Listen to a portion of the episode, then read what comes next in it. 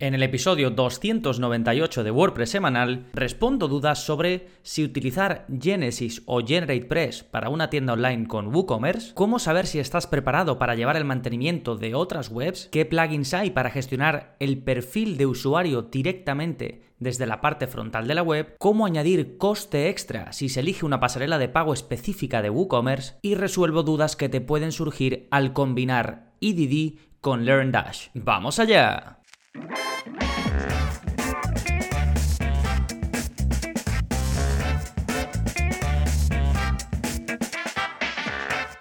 Hola, hola, soy Gonzalo de gonzalonavarro.es y bienvenidos a WordPress Semanal, el podcast en el que aprendes WordPress de principio a fin, porque ya lo sabes, no hay mejor inversión que la de aprender a crear y gestionar tus propias webs con WordPress. Y ahora que estamos acabando el año 2021, te traigo un popurrí de preguntas sacadas directamente, ya sabéis, del soporte que ofrezco de forma personalizada a los que estáis apuntados a, la formación en gonzalonavarro.es. Y en un momentito vamos a ir con ello, pero antes vamos a hablar de las novedades.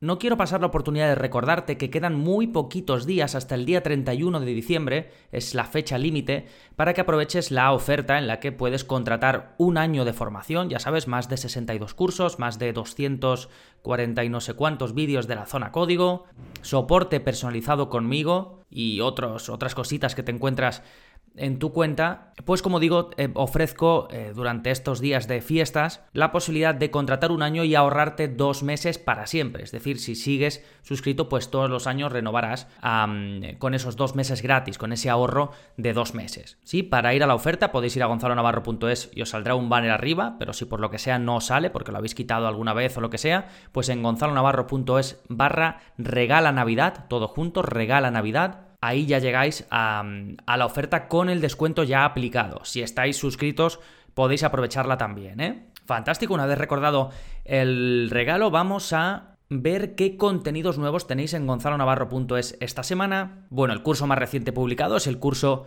de WordPress Media Folder. En él te enseño a utilizar este plugin que te permite mejorar la librería de medios, la parte donde tenemos las imágenes, los documentos y demás dentro de WordPress, a poder tenerla por carpetas, poder filtrar por distintos colores, tener una gestión muchísimo más avanzada, ¿no? Lo que uno podría esperar de este tipo de zonas, ¿no? Donde tenemos documentos, imágenes y demás, y que muchas veces a muchos usuarios se le queda corta. Si es tu caso, este plugin es el mejor para lograr tener todo organizado en cuanto a los medios. El siguiente curso que te hablaré de la semana que viene es un curso que llevo un tiempo queriendo hacer y está basado en lo que me encuentro que me preguntáis. Y es básicamente un curso de SEO sin utilizar plugins, un curso de SEO básico, de qué es lo que hay que hacer, qué es lo que hay que tener en cuenta en tu web en cuanto al SEO, cuando creas contenidos, un poco la estructura, los enlaces, todo este tipo de cosas que hay que saberlas, que quizás son básicas, o más que básicas, yo diría fundamentales, son de los fundamentos del SEO cuando uno es webmaster, cuando uno lleva una web, pues las explico en este curso. No, no usamos ningún plugin de SEO, sino simplemente explico estos conceptos y estos procesos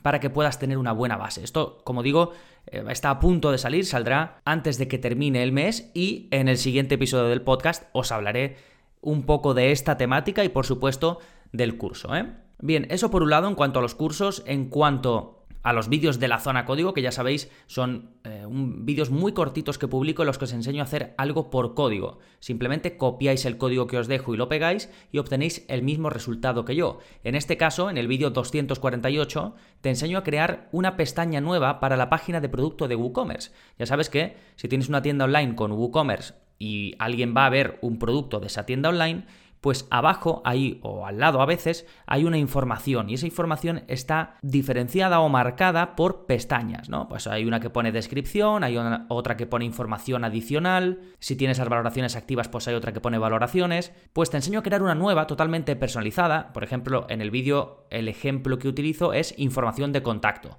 y ahí te enseño a crear la pestaña y luego rellenarla de contenido para que en todas tus páginas de producto aparezca, por ejemplo, tu información de contacto. La puedes aprovechar para poner, pues no lo sé, las condiciones de devolución o de lo que sea, ¿no? Y puedes crear tantas como quieras y te lo enseño a hacer en el curso sin necesidad de utilizar plugins, ¿sí? Y vendrán en el futuro más vídeos en la zona código sobre cómo toquetear toda esta zona de las pestañas que creo que puede ser interesante. Así que si os interesa la temática, estad al tanto porque llegarán nuevos vídeos en este sentido. Sí, fantástico. Eso en cuanto a los contenidos, ya sabéis, os lo dejo todo en las notas de este episodio, en los enlaces, que lo mejor es que vayáis directamente a gonzalonavarro.es barra 298, porque ahí vais a poder ver todos los enlaces, un resumen de todo lo que hablo, y es mucho más sencillo porque no en todos los reproductores de podcast vais a poder ver los enlaces. Depende del que en el que estéis, pues lo veis y, si no, pues no, ¿de acuerdo? Así que lo más cómodo es en vuestro navegador, gonzalonavarro.es barra 298, y os redirige directamente a las notas completas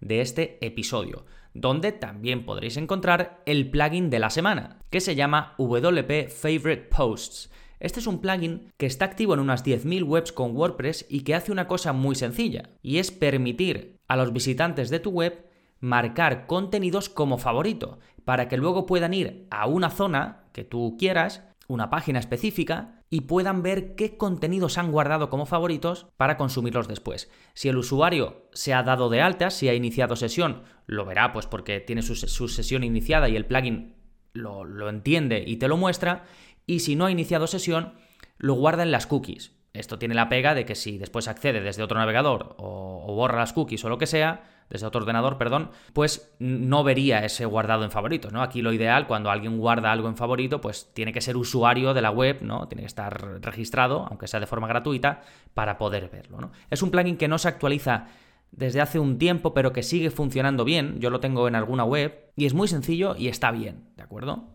De nuevo, WP Favorite Posts, pero lo tenéis también enlazado en las notas de este episodio, gonzalonavarro.es barra 298. Fantástico, pues ahora sí, vamos con vuestras preguntitas y mis respuestas. Y comenzamos con la de Adrián, que va, que va sobre si utilizar Genesis o GeneratePress para una tienda online con WooCommerce. Me dice, hola, tengo la intención de hacer distintos tipos de diseños basados en WooCommerce y me gustaría saber cuál de estos dos themes me haría más útil aprender a dominar esto que te planteo. ¿Cuál de los dos tiene más posibilidad de desarrollo a futuro para ser mi tema base en futuros diseños? ¿O sería mejor algún otro? Gracias por tu respuesta. Bueno, a ver, esto es muy relativo. Eh, Adrián, aquí Adrián básicamente eh, me da la sensación que pues quiere dedicarse a hacer diseños en base a tiendas online con WooCommerce para clientes, ¿no? Y le gustaría coger un tema de punto de partida que le dé pues esa posibilidad, ¿no? De tener pues garantías en cuanto al diseño, de que pueda ir mejorando y de que pueda lograr lo que necesita, incluso pues hacerlo de forma más productiva, ¿no? Entonces, imagino que me pregunta por Genesis, Genesis comparado con GeneratePress porque, pues bueno, durante mucho tiempo han sido de los más utilizados, y lo siguen siendo, ¿no? Entonces, a ver, históricamente yo siempre he comentado que eh, Genesis Framework pues es un poco más pensado para un enfoque de alguien que le gusta más el código, que le gusta más desarrollar, porque así es como nació, por eso se llama framework, porque es un marco de trabajo y luego a partir de los temas hijo, pues vas creando esos distintos diseños. ¿Qué ocurre? que si bien antes, gracias a las acciones y a los filtros, action hooks y filter hooks, que es básicamente trozos de código que te facilitan un poco todo, ¿no?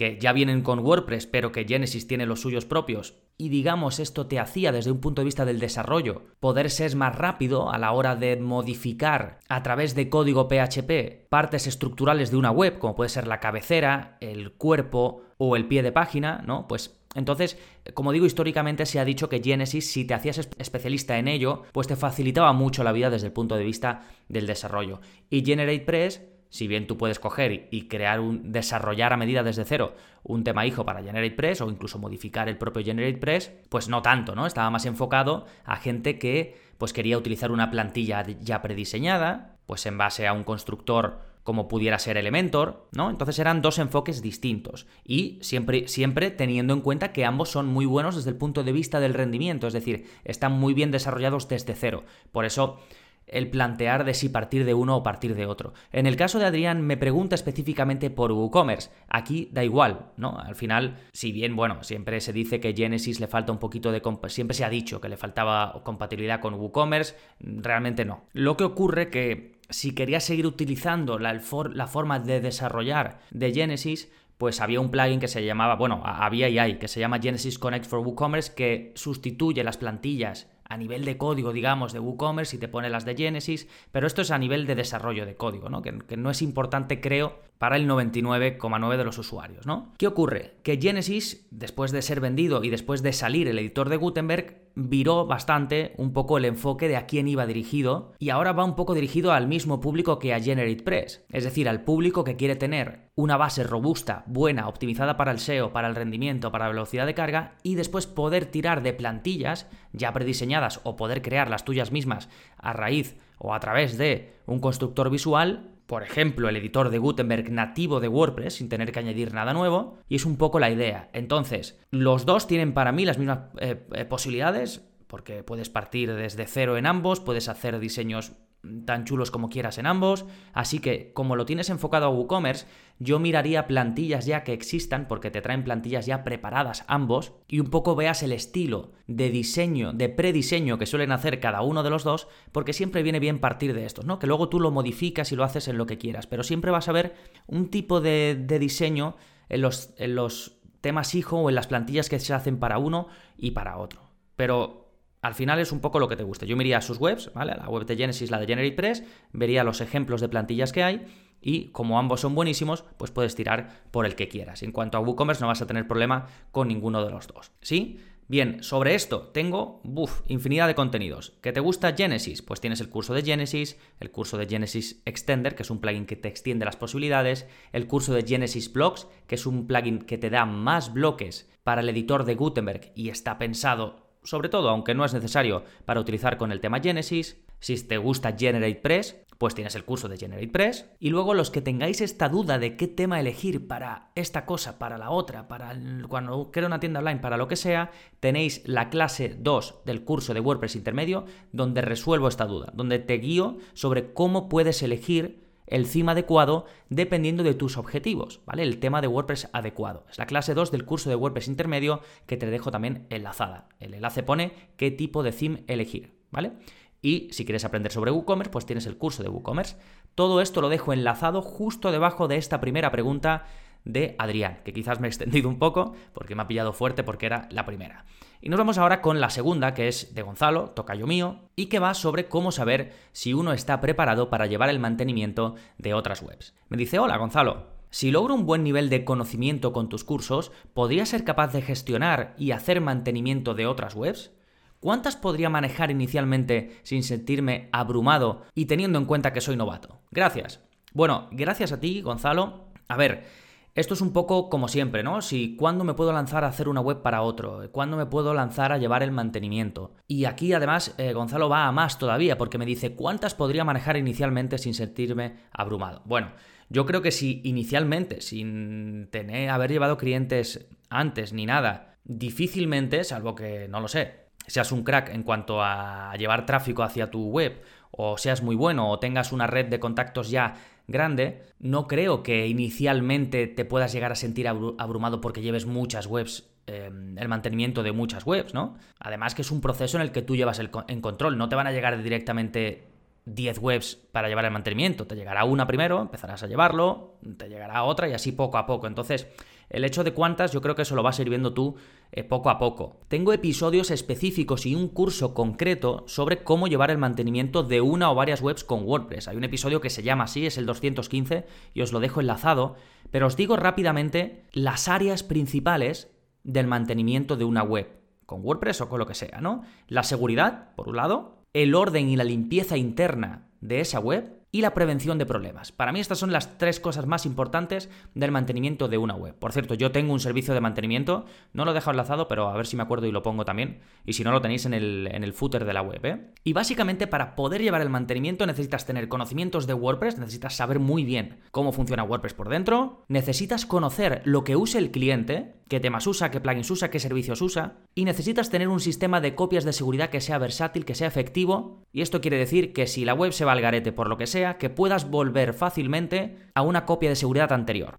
¿De acuerdo? No me voy a adentrar de lleno en qué consiste ya más en detalle llevar el mantenimiento en WordPress porque os voy a dejar el enlace al episodio 215 del podcast donde hablo en profundidad de ello, incluso hablo de herramientas que puedes utilizar para facilitarte el trabajo, ¿de acuerdo? Y si te interesa, pues tienes un curso en el que explico cómo llevo yo el mantenimiento de mis clientes o si lo quieres eh, ver el curso para mm, saber cómo llevar el mantenimiento simplemente de tu propia web, también lo puedes ver porque lo cubro en las primeras clases. ¿eh? Primero hablo un poco de cómo llevar el mantenimiento de una web y luego em, si quieres ya dedicarte o quieres pues, llevar el mantenimiento de varias, ¿no? En cualquier caso, todo enlazado debajo de la pregunta 2. ¿eh? Recordad que para llegar a todo esto, escribiendo en vuestro navegador, en vuestro navegador gonzalonavarro.es barra 298, llegáis directamente.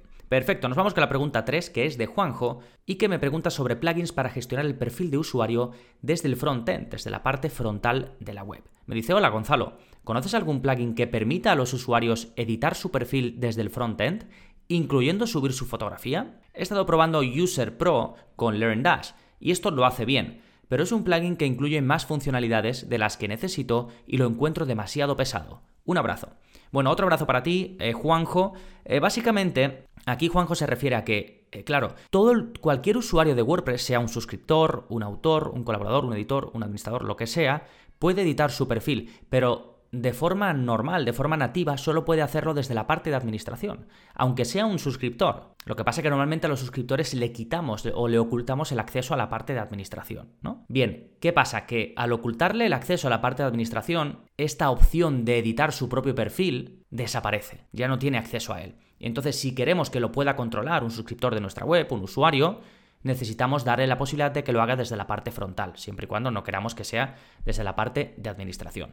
Y para esto hay varios plugins y me dice aquí eh, Juanjo que él está usando uno que se llama User Pro y que lo vincula con LearnDash. LearnDash ya sabéis que es este plugin para vender formación online, del que tenéis un curso por supuesto. Bueno, eh, este plugin User Pro es uno que venden en Code Canyon y que normalmente viene ya instalado en temas pensados para la formación online, ¿de acuerdo? Y es uno de estos, pues, eh, mastodónticos que traen muchas opciones, no solo para que el usuario pueda subir su foto de perfil y poner sus datos, sino para más cosas, ¿no? Y entonces Juanjo me pregunta por otro más liviano. El que yo conozco más liviano se llama WP Front End Profile.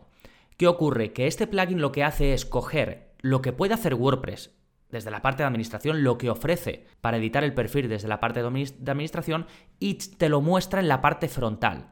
¿Qué quiere decir esto? Que no se puede subir una imagen, porque WordPress lo que hace es que te recoge la imagen de perfil automáticamente de un sistema que se llama Gravatar, si es que tú estás dado de alta ahí. O sea que no, no te permite subir la imagen, te la recoge automáticamente. Si tú quieres subirla, necesitas usar un plugin con más opciones, como el que comenta Juanjo User Pro, o uno muy típico de WordPress que es gratuito que se llama eh, Plugin Profile Builder, que este yo lo uso por ejemplo en otros proyectos como en WordPress.com y este es de los más populares. Eso sí, este de Profile Builder trae muchísimas opciones, es como seguramente el que me comenta eh, aquí Juanjo. Pero realmente casi todos los que te permiten subir imágenes, al menos yo no he encontrado ninguno que no esté abandonado y que no sea eh, un desastre que mm, te dé lo mínimo, es decir, como el primero que he comentado, WP Front End Profile, pero añadiendo la imagen. Ya siempre hay que irse a uno pues un poquito con más opciones, que el mejor para mí es Profile Builder. ¿eh? Aunque hay un montón, podéis buscar User Profile, además van saliendo nuevos, así que quizás, pues no sé, cuando escuchéis esto ya haya alguno nuevo,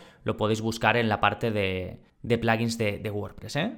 De todas formas, los dos que he comentado os lo dejo por si os interesa alguno de los dos. Perfecto, dejamos la de Juanjo, vamos con una de Adrián, que es la cuarta y que va sobre cómo añadir coste extra si se elige una pasarela de pago de WooCommerce. Me dice, hola Gonzalo, ¿cómo puedo hacer para agregar un coste determinado a un método de pago en WooCommerce para aliviar las comisiones que cobran las distintas pasarelas de pago? ¿Existe algún plugin? ¿Puedo crearlo yo mismo? Vale, aquí Adrián hace una pregunta interesante porque, claro, eh, muchas veces tenemos, por ejemplo, la posibilidad de nuestra tienda online de que el cliente compre a través de tarjeta, que yo, por ejemplo, utilizo Stripe, tenéis un curso de Stripe también, y luego lo habitual es ofrecer también la posibilidad de, PAGAR con PayPal. ¿Qué pasa? Que PayPal suele cobrarte más comisiones que un banco normal y también que Stripe. Entonces hay gente que esa comisión, por ejemplo, de PayPal se le añade extra. Si la persona elige, por ejemplo, PayPal, pues le dice esto te costará un euro más, por ejemplo, ¿no? Le aparece un mensaje y luego pues eh, se lo cobra. Y esto se hace pues para que o dividir lo que cuesta la comisión entre el cliente y tú o directamente que la pague el cliente si prefiere utilizar esa pasarela de pago y que a ti no te suponga perder un poco ahí de dinero, ¿no? Entonces me pregunta si hay posibilidad de que seleccionando eh, una pasarela de pago se añada este coste extra, ¿no? Que, que, tú puedas elegir y lo puedas añadir en función de lo que te cobren a ti de comisión en la pasarela de pago que utilices. Hay un plugin eh, gratuito, se llama Plugin Payment Gateway Based Fees, que os lo dejo enlazado, pero también después de que Adrián me preguntara esto, se me ocurrió indagar un poco y ver cómo hacerlo por código. Y se puede hacer y no es tan complicado, así que os enseñé en un vídeo de la zona código, el vídeo 230, a añadir una tarifa extra si se selecciona PayPal en el checkout de WooCommerce. Es, un vídeo creo que os va a encantar si os gusta hacerlo por código y os lo dejo también enlazado justo en la pregunta 4 en la parte de enlaces. ¿sí? Y si preferís con el plugin, pues también os dejo ahí el plugin. Perfecto, nos vamos con la quinta y última pregunta que es de José María y que va un poco sobre resolver esas dudas que puede tener la gente cuando se combina el plugin Easy Digital Downloads con LearnDash. Me dice, hola Gonzalo, muchas gracias. Ah, bueno, esto es porque le, resolví otra duda anterior. Bueno, me dice, estoy aprendiendo mucho con los cursos. He realizado el curso de EDD y el de LearnDash y me han gustado mucho. Pero tengo tres consultas que hacerte, a ver si puedes ayudarme. 1. ¿Se pueden crear cupones de descuento u ofertas en LearnDash? 2. ¿Se pueden añadir valoraciones a los cursos en LearnDash al estilo Udemy? 3. ¿Podemos combinar EDD y LearnDash en la misma web? ¿Ves algún inconveniente? Muchas gracias por tu ayuda y saludos desde Málaga. Bueno, saludos para ti también, José María, muy cerquita. Yo estoy en Marbella y él está en Málaga. Y a ver, vamos a ponernos un poco en la misma línea todo el mundo. Eh, me habla de dos plugins, dos, grandes plugins. Uno se llama EDD, que sirve para vender productos digitales. Es como WooCommerce, pero para productos digitales. Tenéis un curso disponible, lo tenéis enlazado. Y otro es LearnDash, que sirve para crear una web de formación online, ¿no? Vender formación y sobre todo que el usuario pueda consumirla al estilo, pues por ejemplo dice de Udemy, en la que puedes ir viendo de una forma muy visual una lección, cómo pasas a la otra, eh, puedes hacer eh, exámenes, test y demás, ¿no? Y después te muestra la nota, es decir, este tipo de, de digamos, aula, aula online, ¿no? O, web de formación online. Entonces tiene dudas, tiene, ha visto los dos cursos, que tenéis en dos cursos, y tiene dudas. Por un lado, me dice si se pueden crear cupones de descuento con LearnDash. No se puede, ¿de acuerdo? LearnDash tiene algunas limitaciones en cuanto a lo que es la venta, en cuanto a lo que es el proceso en sí de venta, porque ellos dicen que ellos están enfocados en dar la mejor experiencia de formación. Que si quieres tener opciones extra, como puede ser crear cupones, que siempre lo puedes vincular con otro plugin de venta, como por ejemplo EDD o WooCommerce. ¿no? Ahora hablaré un poquito más de esto. En su, pregunta, en su segunda pregunta me dice si se pueden añadir valoraciones a los cursos de LearnDash, ¿no? Es decir, que un alumno le pueda, pueda valorar el curso que está viendo. No, por defecto no se puede, pero como en todo hay extensiones, hay plugins y los de LearnDash recomiendan uno que se llama LearnDash Ratings Reviews Feedback y que, como tiene un nombre muy largo, pues os lo dejo enlazado. Hay más, podéis buscar también en la página oficial de plugins de WordPress y veréis que alguno hay por ahí, ¿eh? Y luego, la pregunta del millón. ¿Podemos combinar EDD y LearnDash en la misma web? Y me pregunta si veo algún inconveniente. Pues, mm, eh, por supuesto, las puedes combinar y encima, en tu caso, te puede venir muy bien. Porque, ¿qué, qué puedes hacer al combinar EDD con LearnDash? Bueno, puedes usar las pasarelas de pago de EDD para vender los cursos, y luego aparte si vendes eh, productos digitales, pues perfecto, de modo que toda la venta, todo el proceso de vender a ya sea a un cliente o a un alumno, lo haces a través de un plugin y luego la parte de formación lo haces a través de otro. Y es todo en la misma web y además se integran a la perfección porque hay una extensión que los integra y encima en el propio curso de LearnDash que amplío regularmente, incluí una clase en la que os explico todo este proceso de vínculo entre ambos plugins. ¿De acuerdo? Y por supuesto, debajo de la pregunta tenéis eh, acceso al curso, enlaces al curso de LearnDash, al de EDD y la extensión, ¿eh? tenéis todo ahí. Así que sí, se puede y justo para el caso de mm, de José María además es ideal porque va a poder crear descuentos y, ofertas como él quiere y encima no va a tener que crear, ya que quiere vender también, por un lado, pues productos digitales y por otro lado formación, se vende todo por el mismo canal, ¿de acuerdo? Y queda todo mejor, más ordenado, así que en su caso la opción de vincularlos es ideal. Sí, bueno, dejo hasta aquí estas cinco preguntitas, que creo que han sido eh, muy completas. Ya sabéis que si queréis soporte como este personalizado conmigo, pues está incluido en la formación. Además, ahora podéis aprovechar y apuntaros em, durante un año y os ahorráis dos meses para siempre, hasta que decidáis daros de baja. Y si no, pues tenéis la suscripción habitual de 10 euros al mes, en la que ya veis todo lo que podéis obtener. Ya solo por el soporte, a mucha gente simplemente está ahí por el soporte pero encima tenéis infinidad de cursos y de vídeos avanzados, todo lo necesario para crear y gestionar webs con WordPress de forma profesional. Nada más por este episodio, feliz entrada de año, nos seguimos escuchando, adiós.